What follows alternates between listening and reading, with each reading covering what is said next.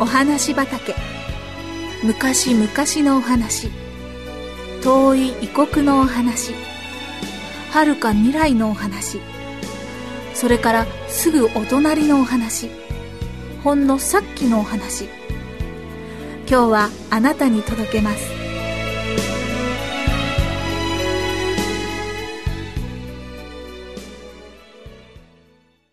再会のテーブルクロス。この物語はあまりにもできすぎています。でも本当にあったお話なのです。第二次世界大戦が終わってから随分年月が経ってのこと。ある町に若い牧師がいました。彼の教会はとても古くかなり傷んでいました。かつては有名な説教者が教えを説き金持ちも貧しい人も等しく礼拝した美しい教会でしたがその栄光もすでに過去のもの。けれども若い牧師と彼の妻はこの古い教会の価値を信じていました。ところが12月下旬に嵐がやってきました。そして最悪の暴風がこの小さな教会を襲ったのです。雨の染み込んだ漆喰の巨大な塊が祭壇の真後ろの壁から剥がれ落ちました。散乱したものは吐き出されましたが壁の穴は隠すことができません。あと2日でクリスマスだというのに。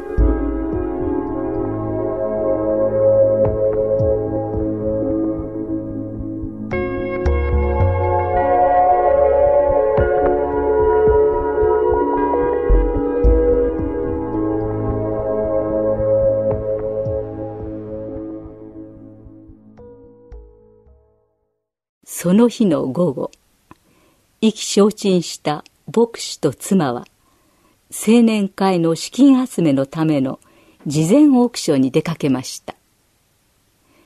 競売人が箱を開け取り出したのは金色と象牙色をした立派なレースのテーブルクロスでした。それは極上のクロスで45メートルもの長さがありました。周りの客はあまり気乗りしない様子でしたが牧師はその時素晴らしいことを思いついたのです。彼はそのテーブルクロスを6ドル50セントで競り落としました。彼はそれを教会に持って帰り祭壇の後ろの壁に留めました。それは穴を完璧に隠しました。そしてそのかすかに光る手工芸品の美しさは祭壇の周りに申し分のないクリスマス気分を放ってくれたのです。牧師は満足してクリスマス説教の準備にかかりました。クリスマスイブのお昼前牧師が教会の扉を開けようとした時一人の女性が寒さの中バス停に立ってるのに気づきました。バスが来るまであと40分ありますよ。彼はそう声をかけると暖を取ってもらうためその女性を教会の中に招き入れました。彼女は家庭教師の仕事を得るための面接を受けに他の町から来ていたのでした。面接はうまくいかなかったと彼女は言いました。戦争難民だという彼女の英語は不完全だったのです。その女性は教会の席に腰掛け手をこすって温めながら休んでいました。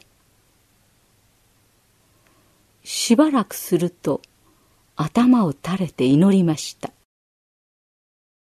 しかし牧師が穴の上の金色と象牙色のクロスの位置を調節し始めると目を上げ急に立ち上がって牧師の方へやってきました。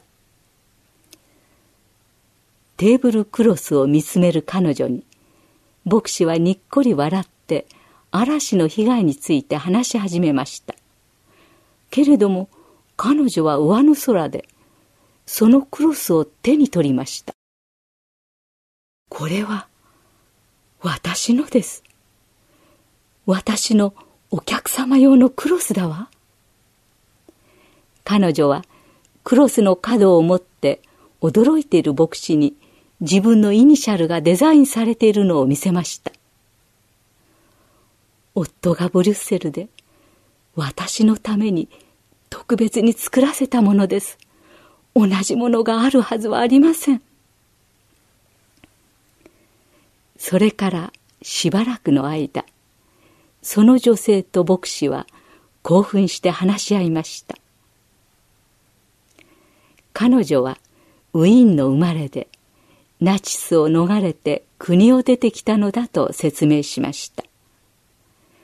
彼女とその夫は別々に出国することにし、夫は彼女をスイス行きの汽車に乗せました。その後、夫は家財道具を輸送する手はずを整え次第、彼女と合流することになっていました。しかし、彼女はそれ以来、夫と会うことはなかったのです。後に、強制収容所で死んだという噂を聞きました。こんなことになったのは、自分のせいだとずっと思ってきました。私一人で逃げ出すなんて。こうやって何年もさまよっているのは、それに対する罰かもしれません。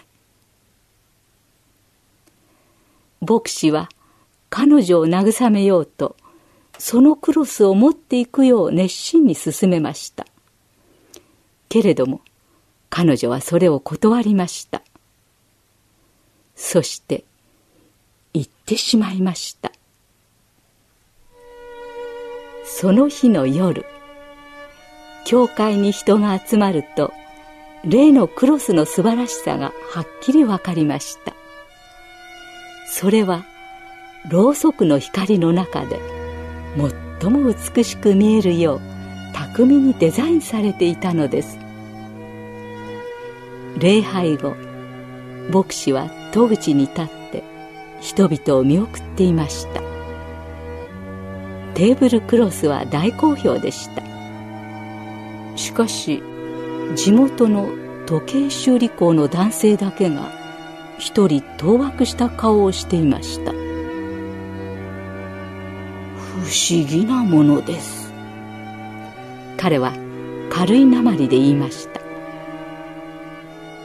何年も前に、家内と私も、あんなクロスを持っていたんです。ウィーンの我が家で、家内はこれを特別な時だけテーブルにかけておりました。牧師は興奮して、その日、教会に来ていた女性のことを話しました。びっくりした彼は牧師の腕をつかみました。そそんなことが彼女は生きてるんですか？二人は牧師の車で彼女の住む町に向かいました。そして悲しみのクリスマスを長く別々に過ごしてきたこの男性とその妻はついに再会したのです。